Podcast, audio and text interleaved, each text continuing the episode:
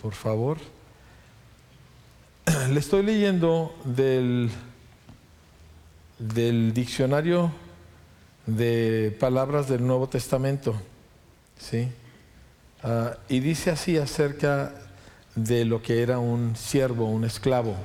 Dice, para el griego, la libertad personal era su posesión más preciada. Ser independiente de otros y manejar su propia vida y vivir como él escogía era la esencia de tal libertad. La esclavitud no era parte de él, al contrario, Dice, ser esclavo significaba que uno sujetaba su propia autonomía, la subordinaba a la voluntad de otro, y el griego sentía solo asco y desprecio por la posición de un esclavo.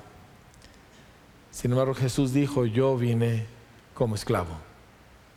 ¿Sí?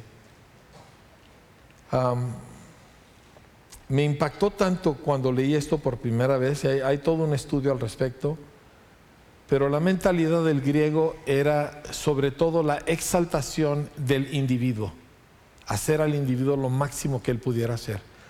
Eso es lo que se ha metido en la iglesia. Sueña tu sueño, logra tu sueño, ¿verdad? Tu autoestima, tú sé alguien grande, tú importas, ámate a ti mismo, ¿verdad? Todas esas frases son totalmente contrarias a la escritura. Y hay cristianos que las dicen y hay predicadores que las dicen como si fueran parte de la Biblia, pero no son. Jesús dijo, el que quiera hacerse grande, hágase esclavo de los demás. Dice, así como el Hijo del Hombre no vino para ser servido, sino para servir.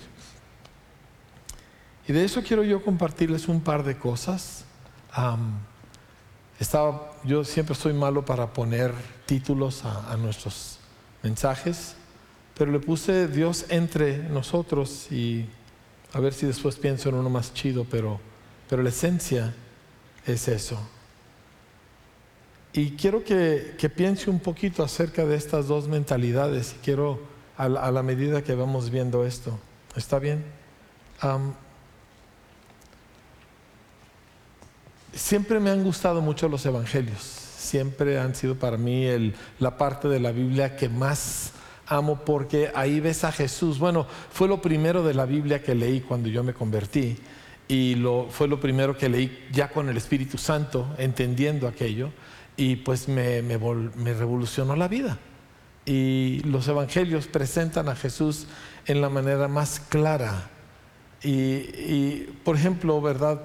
Pienso cuando ah, Pedro y sus, eh, su hermano Andrés y sus amigos Juan y Jacobo están en la pesca, no les fue bien, no, no tuvieron nada de, resultado.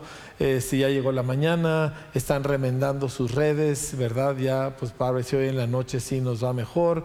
Y en eso llega un predicador y un montón de gente con él, ¿verdad? Pero un montón, y los judíos son muy no sé si los viejos aquí se acuerdan de cómo se hacía bolas la, fila para entrar al cine Reforma hace como 80 años, ¿verdad? Pero una cosa tremenda, eh, la, la mercaderes se, hacía una masa de chamacos queriendo entrar porque un peso 25 centavos, tres películas, El Santos y las momias, ¿verdad? Y así por el estilo. Este, y así son los judíos. Son bulliciosos y boloteros, y venía una turba, una masa de judíos con Jesús, y, este, y Jesús le pide a Pedro, préstame tu lancha, si no esta gente me va a atropellar, y, y, Pedro le presta la lancha, se separa unos metros de la orilla, la gente está parada a la orilla y Jesús les enseña. Y ya después de que termina Jesús de enseñar, y pues recuerden, nunca nadie ha hablado como Jesús, nadie. Y seguramente tanto la multitud como Pedro y sus compañeros estaban así de que no cabían. Y les dice, boguen mar adentro, este vamos a pescar. Y pues no le creían, pero total lo hacen, ya saben, echan la red, la red se llena a tal grado que, se, este, que llenan las barcas, las barcas se empiezan a hundir y Pedro se da cuenta que está delante de lo sagrado. Y cae de rodillas y dice, apártate de mí, Señor, que yo soy un hombre pecador. Y todavía no captaba bien con quién estaba, pero empezaba a captar. Que ves que Jesús se sube a la barca tan agotado del trabajo, porque el trabajo espiritual es agotador, tan agotado que se queda dormido ¿verdad? yo nunca sé cuál es la proa y la popa, pero en una parte del barco se queda dormido. Y, se desata una tormenta y un viento huracanado y unas olas tremendas y se está llenando la barca de agua y los discípulos como pueden sacando el agua y Jesús profundamente dormido y los discípulos lo despiertan, maestro, ¿qué no ves que nos vamos a ahogar? Y Jesús se despierta y le ordena a la tormenta, Shh, cállate. Y se aplaca la tormenta y todos los discípulos se llenan de temor. O aquella vez que él está en el Evangelio de Lucas, predicando en una casa y de repente se empiezan a caer pedazos del techo y bajan en una sábana a un hombre paralítico. Y claro, pues la enseñanza se estropeó, ya nadie se acordó de la enseñanza, ¿verdad? Y, y, todo lo demás, y el dueño de la casa, y Jesús ve la fe de esta gente y voltea con el hombre y le dice, no temas, dice, tus pecados han sido perdonados. Y se escandalizan todos los que lo oyen porque solo Dios puede perdonar pecados. ¿Y cómo se atreve, por bueno que sea como ministro, cómo se atreve a decir semejante cosa? Y entonces dice, bueno, para que sepan que el Hijo del Hombre tiene autoridad para perdonar pecados, voltea con el hombre y le dice, levántate, toma tu lecho y vete a tu casa. El hombre era un cuadrapléjico, o sea, no tenía movimiento en nada de su cuerpo. Y el hombre se incorpora, se levanta, levanta aquella camilla en que venía y, se le abre camino y sale por la puerta y se va a su casa. Y dice, y un gran temor vino sobre la multitud. O sea, los corazones de ellos se llenaron de un temor santo, porque estaba alguien conectado con el cielo en medio de ellos. Cuando Dios está entre nosotros, es otra cosa, familia. Y yo estaba meditando en, aquello, en, mi celá, y, pues estaba leyendo varios pasajes de Juan, y, uno de ellos, este, hoy en la mañana me, había trazado y hoy en la mañana me puse al corriente con, con el día 6, el de ayer, donde Jesús se encuentra con Marta y María después de que muere Lázaro. Y conocemos la historia, Lázaro está enfermo, Jesús se queda más días precisamente esperando que se muera y luego ya regresa y pues todo mundo está en un grito y, y esta era una familia muy querida para él. O sea, él se quedaba, a, él se hospedaba con ellos con frecuencia.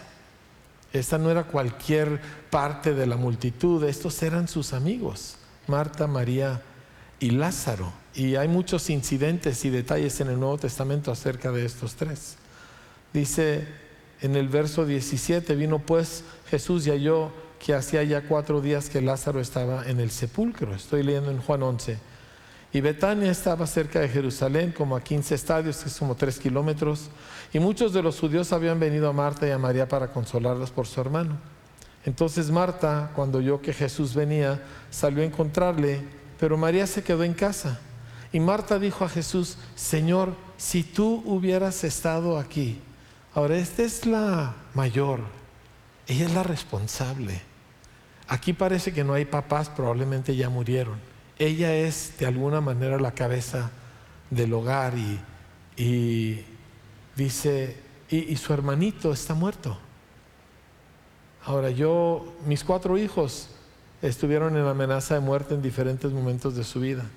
Al menor de ellos lo saqué del fondo de una alberca después de que tenía un minuto allá abajo.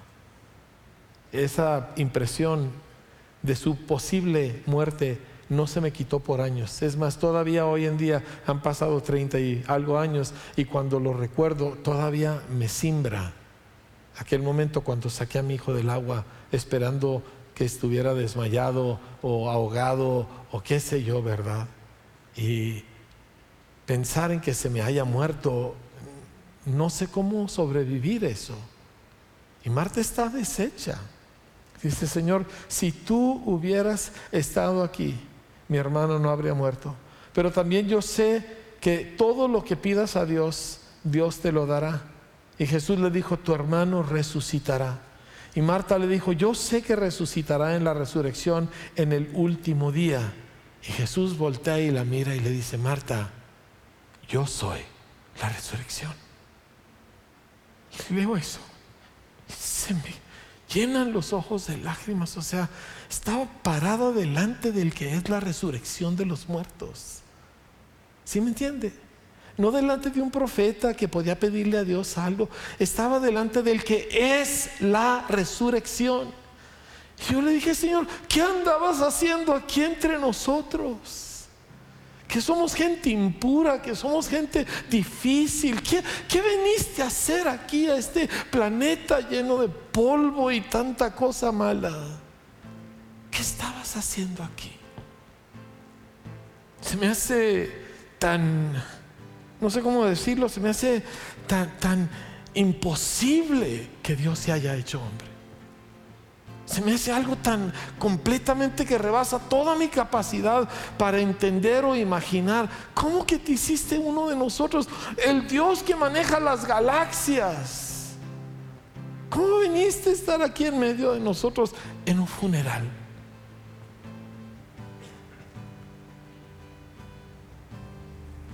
¿Sí me entiende?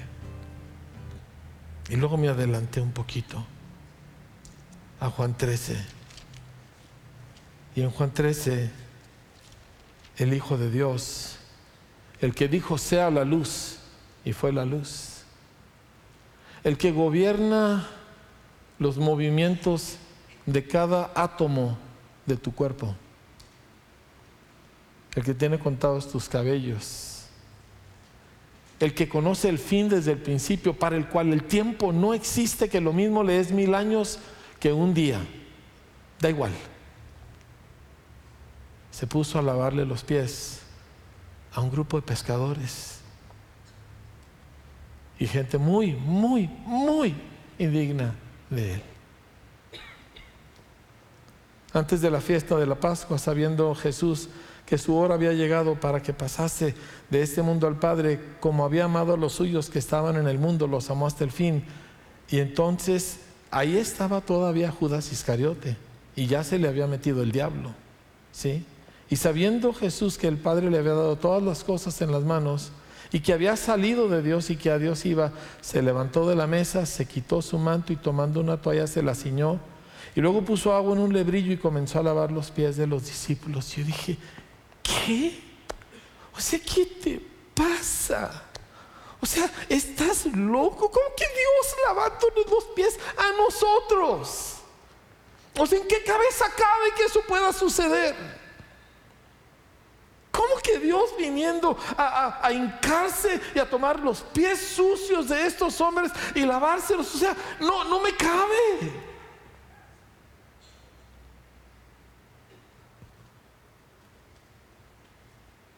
Ese es el Evangelio. Esa es la historia. Y ese es al que yo escribí al respecto de esto. Le dije, ¿de veras será posible que tú seas así? O sea, eres así. lo leo y lo he leído mil veces, porque estos pasajes sí los he leído mil veces. Digo, ¿de veras será cierto que tú eres así? ¿Que así piensas, que así actúas?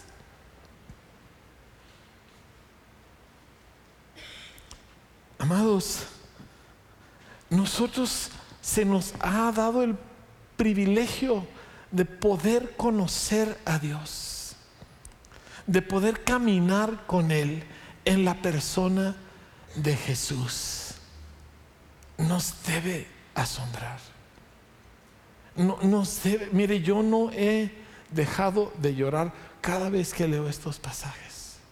No puedo, no puedo, se me hace, se me hace una locura, no puede ser que tú hayas hecho esto. O sea, por, gente como nosotros, tan difícil que somos. Porque somos tercos y, y no somos puros.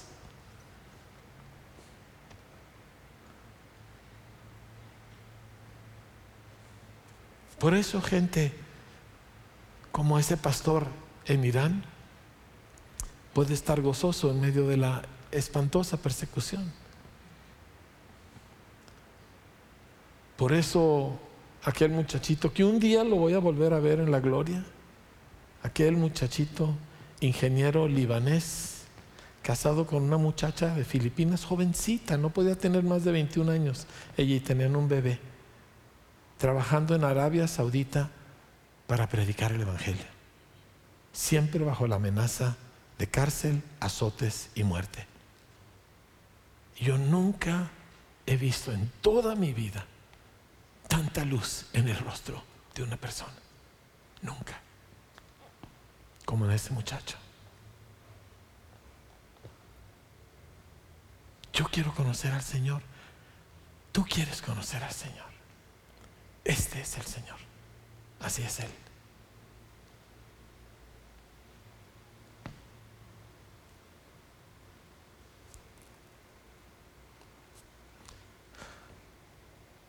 Se nos pierde, se nos, se nos va la mirada a otras cosas que nada que ver. Y por eso siempre vuelvo a los evangelios, porque mi única esperanza es Jesús. Déjame leer lo que escribo. A mí me gusta escribir cosas. A la medida que leo el Evangelio de Juan, eh, estoy asombrado, pasmado por una realidad que supera toda mi cabeza. Dios entre nosotros en carne, hablando con nosotros, sanándonos, lavando nuestros pies. ¿Qué estabas haciendo entre nosotros? Tú que creaste las galaxias, tú que marcas el rumbo de nuestras partículas subatómicas, lavando nuestros pies, estás loco. Dios Todopoderoso lavando nuestros pies. ¿Es posible que este eres quien tú eres y como tú eres? ¿Por qué deberías tú de estimarnos tanto que somos tan traicioneros y tan impuros y tan inconstantes? Tú eres nuestro Salvador, el amor hecho persona, más bueno que toda mi maldad.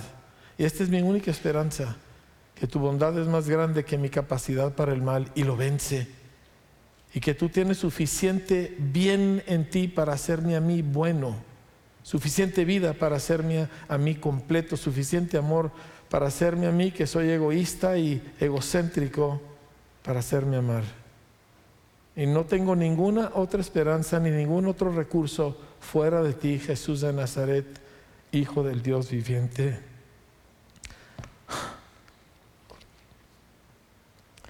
Cordero de Dios, que quita mi pecado. Esto no se trata de que Dios te consiga un trabajo. Esto no se trata de que Dios arregle tu pleito con tu vieja. Esto se trata del Hijo de Dios entre nosotros. Esas cosas no son malas, pero estamos ante un misterio, iglesia, que rebasa todo. Absolutamente todo. Y Dios quiere llevarnos a donde Él está. No bajarse a donde nosotros estamos. Él ya se bajó a donde nosotros estamos. Ahora Él quiere llevarnos a donde Él está. Eso significa que uno deja muchas ideas que tiene y muchos sentimientos que tiene y muchos objetivos que tiene y, muchas otras cosas uno las deja. ¿Por qué? Porque el Señor nos ha visitado y, nos ha visitado para subirnos. Estoy muy contento con reportes de la iglesia, o sea, de todos nosotros, porque estamos haciendo el CELA. Y, lo felicito porque esta es la base, ¿verdad? Y irlo llenando así, ¿verdad? Como yo también estoy llenando el mío y mi esposa está llenando el de ella. Y, si no lo estás haciendo, híjole, no has empezado la carrera todavía. Es más, todavía no entras al estadio si no estás haciendo algo así. ¿Sí? Ah, yo me leo mis propias lecturas. Qué bueno. Pero hay algo en leer juntos un pasaje. Hay algo en que todos estemos conectados en el mismo pasaje, aunque leas muchas otras cosas. La escritura dice que los que creyeron, dice, se dedicaron a sí mismos a las enseñanzas de los apóstoles. O sea, ellos no estaban con el rollo de que no, yo tengo mi propia relación con Dios y yo busco a Dios a mi manera. Nada, esas son tonterías del mundo griego, ¿sí? De que yo como individuo yo escojo dónde. ¿Me explico? se dedicaron a sí mismos a las enseñanzas de los apóstoles. Y yo estuve, por ejemplo, con los hombres el viernes y un montón de hombres con sus celás contestados y, y, qué padre. Y de veras los felicito y los animo porque esta es la manera en que uno empieza. Este es el cimiento en la vida cotidiana, el hacer una meditación de la escritura y buscar a Dios para oírlo y entenderlo y entonces hacerle caso a las cosas y luego hablar entre nosotros de esto. E, esto no creo que es porque es ah, algo especial, simplemente una herramienta para que practiquemos aquello juntos. ¿Sí? Y, y Jesús dijo, si dos o más están de acuerdo, yo voy a estar ahí entre ustedes. Y esa promesa para mí es tan central, sobre todo cuando siento su terrible ausencia. Porque a mí no me satisface la religión, no me satisfizo la católica y no me, no me satisface la cristiana. Yo quiero a Jesús. Yo sigo a Jesús. Todo lo demás no satisface. Y, soy parte de esto, ¿me entiende? O sea, ustedes son mi familia y tenemos un destino juntos, pero, pero hacer estas cosas no me llena. Y si no me llena a mí, a mi mujer menos, ¿verdad? Que es más avivada que, que yo fácil. Y si Él no está, entonces todo pierde sentido para mí. Si Él no hace acto de presencia, si Él no se manifiesta de alguna manera, y, no siempre sus maneras son las que uno esperaba, pero si Él no hace alguna forma donde Él nos hace ah, percibir que lo que Él prometió es cierto, porque Él dijo, yo no los voy a dejar huérfanos. Y, cuando ah, leo los evangelios, a veces le digo, es que, ¿dónde estás? Y, te necesitamos aquí, o sea, yo quiero que pesques y, yo espantarme de la pesca, ¿me entiendes? Y darme cuenta que estoy delante del Dios Altísimo. Y, no es por ver milagros y qué padre y qué tremendo, sino porque quiero ver a Dios en la forma en que venga. Quiero ver a Jesús entre nosotros. Si Él no está, esto pierde su sentido. ¿Sí? Todo el edificio y las sillas, todo lo que hacemos, todo lo que le da sentido es que Jesús venga y se manifieste y nos llene y actúe en medio de nosotros. Igual que el templo. El templo era una cosa fastuosa, paredes, cortinas, maderas finas, mucho, mucho, mucho oro y joyas y todo un ritual y toda una cosa, pero todo lo que importaba es que en mero, mero, mero adentro estaba la presencia del Señor. Y eso es lo que hacía la diferencia. Todo el ritual vale queso si no está el Señor presente. Entonces necesitamos al Señor presente. Y yo creo que aquí es donde está el antídoto para la complacencia y, y esto es de lo que quiero orar. Si nosotros no tenemos una interrupción de Dios regularmente en nuestra vida, nos jala la inercia. Todos tenemos inercias, cosas hacia las que nos hemos jalado. ¿Verdad? De una forma u otra, algunos hacia la violencia, otros hacia el sexo, otros hacia la necesidad de un novio o una novia, otros hacia el dinero, otros hacia el que no piensen mal de mí nadie, mil cosas, todos nos sentimos jalados, a menos que el Señor interrumpa mi vida, yo voy a terminar allá, en una de esas cosas. Y tú y todos también, nadie somos mejores que nadie aquí, a menos que Él me interrumpa. Y ahí es donde está la promesa de la que yo quiero orar este día. Jesús dijo, no los dejaré huérfanos. Cuando le dijo a sus discípulos, ya me voy, obvio que se deprimieron, ¿verdad? Obvio, porque digo, estar con Jesús, pues de eso es el cielo. El cielo no es que está muy bonito, el cielo es que Jesús está ahí y, tú estás con Él y, eso es el cielo. Y, y cuando les dice, yo me voy a ir y se les cae la cara a los discípulos y entonces Jesús dice, pero no los voy a dejar huérfanos. Yo voy a venir a ustedes a través del Espíritu Santo. Es más, les dijo, no se vayan de Jerusalén hasta que reciban el Espíritu Santo. No vayan y hagan todo lo que yo les ordené hasta que reciban el poder de lo alto, hasta que sean revestidos de la promesa del Padre, hasta entonces. O sea, solos no la arman. Yo no la armo solo. Tú no la armas solo. Eres presa de tus propias inercias. Y si eres honesto, tú sabes que si Dios te deja a ti solito, tú vas a echar a perder todo. No necesitas ayuda. No necesitas ni al diablo, aunque a él le gusta cooperar. Sí. Pero él dijo, no los voy a dejar solos. Así que Jesús en sus palabras nos dijo, lo más urgente que tú necesitas es tener al Espíritu Santo en tu vida, porque es a través de Él que yo estoy presente. Yo les platiqué años atrás, este, estábamos en un congreso eh, de jóvenes en Centro Cristiano Calacuaya, en la Ciudad de México, ciudad satélite, y el pastor estaba muy, muy, muy enfermo, ya muy grande de edad, pero muy malo. Este, él era caligrafista, pero tenía temblorina ya en las dos manos, ya no podía dibujar ni escribir. Además, había perdido la vista en un ojo y el 90% de la vista en el otro ah, por el exceso de trabajo y cosas. Y, sus riñones ya no servían, se dializaba tres veces al día, tres horas, tres veces al día. Y, los que saben algo de diálisis saben que es una experiencia terrible, agotadora, todo lo malo que puedas pensar ahí está. Y no quiso verme, no quiso venir al Congreso. Más que yo no me dejé lo busqué y encontré la forma y su esposa organizó que nos diéramos. Y cuando lo vi, le pedí, le dije, cuéntale a estos jóvenes por qué tú viviste como viviste. Cuéntales por qué tus ojos no sirven.